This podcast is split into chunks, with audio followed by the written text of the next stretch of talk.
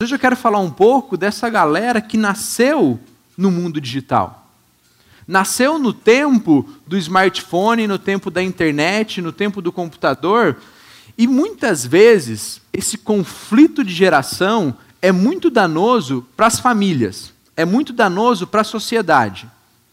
E nós, como igreja, devemos ser um contraponto a isso. Quando olhamos para novas gerações, nosso papel não deve ser apenas rotulá-los, não deve ser apenas colocar sobre eles uma carga, às vezes danosa. Como frase do tipo: na minha época não era assim, na minha época a gente rebobinava a fita, na minha época a gente assistia o comercial, na minha época. Ok. Só que a essa turma não foi dada a escolha de nascer nesse tempo. E se a nossa teologia, de fato, tem uma vivência na nossa prática, nós sabemos também que o Senhor não perdeu o controle da história. Não é o YouTube, o Netflix ou as redes sociais que serão maior do que o próprio Evangelho. Um outro perigo que nós corremos é olhar para as novas gerações e achar que é o tempo de fazer qualquer coisa. Porque para jovem, adolescente, pré-adolescente, criança, o evangelho, ele não tem esse alcance de transformação, é uma idade de fazer coisa errada, é uma idade de dar cabeçada e vai ser sempre assim, sabendo que essa ideia nós nunca encontramos na Bíblia. Muito pelo contrário, o livro de Provérbios está falando da sabedoria para um inexperiente, para um jovem. E se você olhar para a sua vida sendo adulto hoje, as coisas boas e ruins que você começou a fazer na tua pré-adolescência e adolescência foram as coisas boas e ruins que caminharam com você para o resto da vida. Então, quando olhamos para essas novas gerações, o nosso papel é de representantes, representantes visíveis de um legado de Cristo. E o que eles estão vivendo não começou agora, não começou na CB Moema, não começou na família deles mas é o fruto da história da redenção que tem atravessado a história. Que há mais de dois mil anos pessoas se rendem a Cristo, vivem por Ele, mudam de localidade por causa dele. E quando nós olhamos na Bíblia, ela sempre trata gerações e pessoas de duas formas: aqueles rendidos a Cristo e aqueles não rendidos a Cristo. E sobre as novas gerações, é esse mesmo desafio deles olharem para a vida e para a história deles, diante do tempo e dos dilemas do seu tempo, tomar uma atitude correta diante de Deus. Porque gerações que não agradam a Deus e pessoas que não agradam a Deus existem desde que o mundo é mundo. Então, não é algo do nosso tempo. Era para a gente ter o, próximo aí. Mas Juízes vai falar muito dessa realidade. Juízes capítulo 2 vai falar que surgiu uma geração que não conhecia o Senhor. Depois que toda aquela geração foi reunida, surgiu uma nova geração que não conhecia o que o Senhor havia feito por eles. Então, desde que existe o mundo, existe essa realidade. Pessoas que conhecem e que se entregam ou não a Cristo. No Antigo Testamento, olhando todo esse tempo atrás na história, aproximadamente 3 mil anos atrás, já tinha uma geração que não conheciam os feitos do Senhor. Não um conhecimento cognitivo, mas o um conhecimento pessoal, relacional, de saber quem Ele é e o que Ele fez por mim. Então não é o nosso tempo o obstáculo, mas o obstáculo é quando o legado não é passado. O legado é quando o coração é endurecido quando o coração não se rende, não se quebranta a esse Cristo. E o Antigo Testamento também não tem apenas a história de juízes como uma história triste de uma geração que não serviu ao Senhor e sofreu as consequências disso. Mas também tem uma geração que fala em Hebreus capítulo 11, que vai falar de uma geração que o mundo não era digno, ou homens e mulheres que durante a história serviram a Cristo com integridade, com piedade, que foram referenciais daquilo que Deus faz na história. E olhando para o passado, talvez olhando para o nosso tempo, vendo que existe essa realidade de agradar ou não desagradar, se entregar ou não se entregar, viver uma vida conforme os seus costumes e a sua ética, e uma vida conforme os costumes e a ética de Cristo, Hebreus capítulo 12 nos chama para o presente, nos chama para o agora, e fala, portanto, também nós. Uma vez que estamos rodeados por tão grande nuvem de testemunhas, então a linguagem sai dos heróis da fé, a linguagem sai do passado e ela vem para o presente. Então, independentemente se você tem 40, 60, 8, 6, 5 anos, agora é o desafio que está diante de nós. O bom legado de Cristo para a geração Z. O bom legado de Cristo para o nosso tempo. Porque a juventude e a adolescência não é a hora de fazer coisa errada, mas é a hora de usar da sua energia, da sua disposição para experimentar aquilo que Cristo pode fazer através de você. O contrário de uma vida vazia ou de uma vida vivida aos seus próprios costumes. Alguém já disse que o ser humano é uma mula. A questão é quem está guiando, se é o próprio Cristo ou sua própria vontade. E aí sim, os dilemas do nosso tempo, os dilemas do tempo dessa galera, é entender que liberdade verdadeira não é ser rendida aos seus próprios desejos, mas liberdade verdadeira é entender que é a nossa hora de olhar para as testemunhas. Saibam que Cristo nos coloca na nossa família, na nossa comunidade, agora falando para os adultos, como isso, uma testemunha, um referencial de que vale a pena caminhar com Cristo. O Antigo Testamento é muito rico, não é só aqui, mas é enquanto você anda, é enquanto você está em casa, é enquanto vocês brincam, é enquanto vocês passeiam, por onde vocês vão, falando da bondade desse Cristo. E ensinando então novas gerações, entendendo que existem grandes referenciais, mas agora é a hora deles olharem para Cristo, se livrar do pecado, correr com perseverança, ter os olhos fixos em Jesus e viver rendido a Ele. E o que me deixa muito feliz, o que me chama muita atenção, o que me deixa muito encorajado, é porque testemunhos de coisas que eu ouvi de pessoas mais velhas do que eu, coisas que por muito próximo da geração dessa galera, eu também vivi eu também vejo o mesmo acontecendo no tempo deles. Sabendo que Cristo não se limitou à história, Cristo não se limitou a um tempo, e Ele continua influenciando, alcançando, transformando novas gerações. Pessoas com 12, com 15, com 18, com 20 e poucos anos. Então, antes de terminar esse tempo meu aqui, eu quero chamar Giovanni, Paula, Amy e Lucas garotos e garotas de idades diferentes podem vir até aqui. Em momentos totalmente diferentes da vida, mas que vão testemunhar um pouco para a gente que o Senhor continua fazendo coisas no meio deles.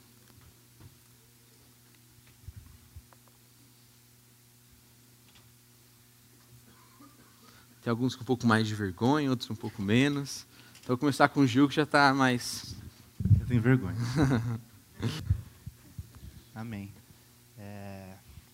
Bom, um breve e rápido testemunho né, da minha vida. Acho que talvez muitos aqui não me conhecem, mas estou na igreja há três, três meses, três anos mais ou menos. Mas não nasci num lar cristão, meus pais não são cristãos. Eu me converti com 13 anos, junto com uma irmã minha, em São José dos Campos, uma igreja que a gente foi, a gente tomou iniciativa e foi, acabou gostando. E e até hoje nós somos cristãos, mas é, não sou de um lar cristão e eu sempre tive muita dificuldade é, em mostrar é, Cristo em casa. Do, como? Orando no almoço ou qualquer coisa assim, como já é de costume para muitos. Né? Mas eu, eu cresci no, no, no, meio da igreja a partir dos 13 anos de uma maneira muito diferente relacionada às outras pessoas. Né? Então, é, nesse longo, nesse longo tempo de caminhada cristã, eu, eu me peguei várias vezes me cobrando muito do, de um jeito certo, claro, mas de como eu poderia mostrar Cristo é, um jeito melhor em casa, sabe? É, e aquela famosa frase que você você pode falar de Cristo sem usar uma palavra, né? Então, apenas com testemunho. Então, esse foi o meu desafio como cristão, é, da minha adolescência juventude até hoje, dentro de casa, com meus pais, tentando sempre apresentar a palavra de Deus discretamente ali, né?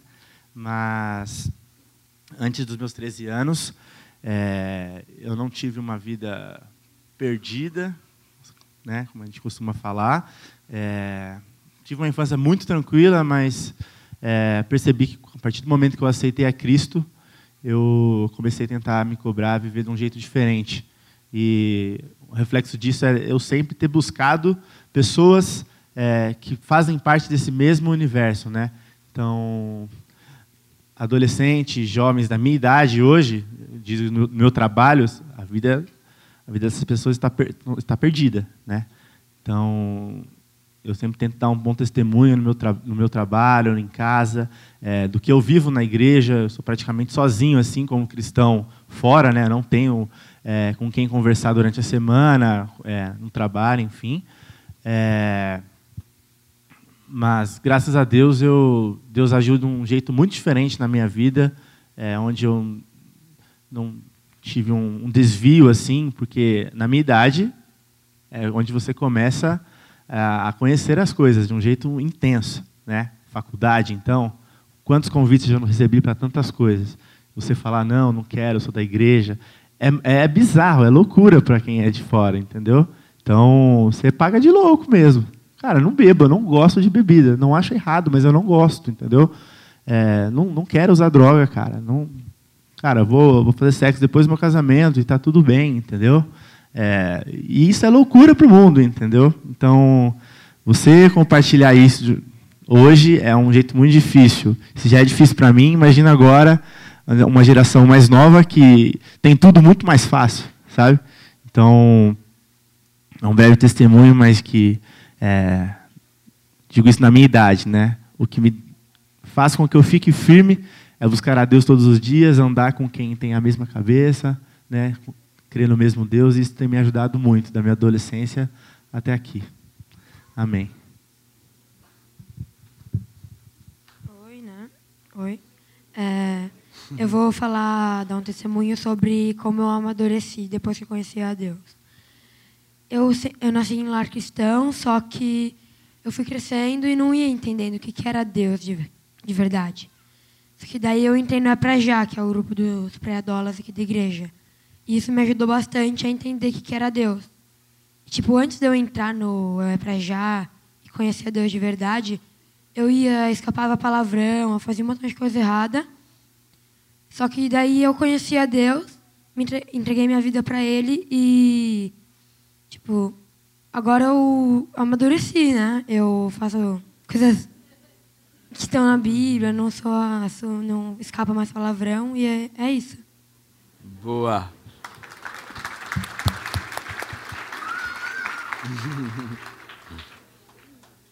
É, eu vou falar como Deus tem transformado os meus relacionamentos, porque antigamente eu não era uma pessoa que fazia muita questão de me relacionar com as pessoas e de ter muitas amizades. Então, por isso eu acabava tratando mal, né? As pessoas à minha volta, eu era meio grossa. Uhum. e quando eu comecei a buscar mais a Deus e levar Ele mais a sério, eu acho que meus relacionamentos mudaram completamente. Então, eu comecei a ter muito mais amigos cristãos e, nossa, isso fez total diferença na minha vida.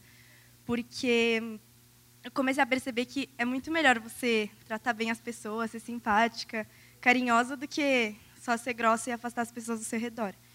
Então, acho que Deus tem transformado muito os meus relacionamentos. Uhum. Bom dia. Eu nasci em lar cristão e eu sempre estive muito acostumada com essa rotina cristã de igreja todo domingo, sábado, às vezes até durante a semana. Mas um momento da minha vida que eu vi claramente Deus moldando a minha identidade foi no acampamento de férias, quando eu tinha 16 anos. E uma equipante perguntou para mim: o que você quer que Deus mude na sua vida nessa semana? Quais pontos você acha que você tem que melhorar? E eu nunca tinha pensado naquilo, mas eu parei e falei: eu concluí que Deus tinha que mudar em pelo menos quatro pontos na minha vida. E aí eu falei para ela: olha, eu julgo as pessoas muito de primeiros potenciais delas. eu me conformo com uma relação muito superficial com Cristo, não tenho Ele como prioridade eu me prendo muito ao meu passado. Eu falo que tudo que eu fiz vai ditar o meu potencial, como eu posso me desenvolver. E eu quero que Deus molde isso no meu coração. E aí no dia seguinte eu fui para a pregação, orei com ela, e aí o pastor começou a pregar sobre Pedro e quatro pontos que Deus tinha desenvolvido em Pedro, porque ele queria investir na vida de Pedro e cumprir a vontade dele. Os quatro pontos eram exatamente os pontos que eu tinha falado para a conselheira. Fiquei super assustada, eu falei: "Caramba, mas Deus, molda a minha vida, porque o Senhor agora abriu os meus olhos para mostrar como eu sou dependente, que eu não basta mais ficar indo só na igreja de domingo, eu tenho que investir na minha relação com o Senhor. E a partir disso eu me senti muito capacitada. Me vi inserida em ministérios que eu nunca achei que eu ia participar. Aqui na frente falando, porque eu fico muito nervosa, não gosto. Falei para o Felipe, na hora eu falei, não, não vou. E ele, não, vamos lá. Eu falei, Deus me capacita, eu estou indo. E foi isso, Deus tem mudado a minha identidade e a cada dia eu estou aprendendo e vendo Ele realizar atitudes em mim surpreendentes que eu nunca achei que ia conseguir fazer. Eu só agradeço a Ele. Amém. Obrigado. Pode ir lá. Valeu. Obrigado O Senhor continua se revelando e continua transformando a história de pessoas. Se elas nasceram em 2002, em 2006, em 65, isso eu não sei. Mas eu sei que é o projeto dele. Ele é o maior interessado em tudo isso. O maior interessado não é a liderança dessa igreja, não sou eu, muito menos os pais, mas é o projeto do próprio Cristo. E como sonho, sonho de Cristo para a nossa comunidade, talvez Hebreus 12 seja um ótimo norte para uma geração de testemunhos uma geração de referenciais, uma geração que olha para a geração mais nova com cuidado, com carinho, sabendo que é um referencial de Cristo, que dá certo, que dá para caminhar, que Cristo vai os alcançar, que Cristo vai os transformar para a honra e para a glória dele.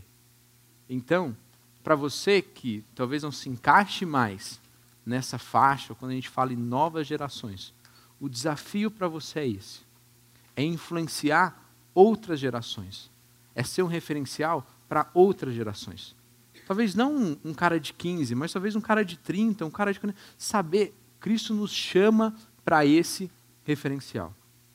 E para você que se encaixa nisso de novas gerações, para você que é uma criança, para você que é um adolescente, para você que é um jovem, o Evangelho não se limita à tua história.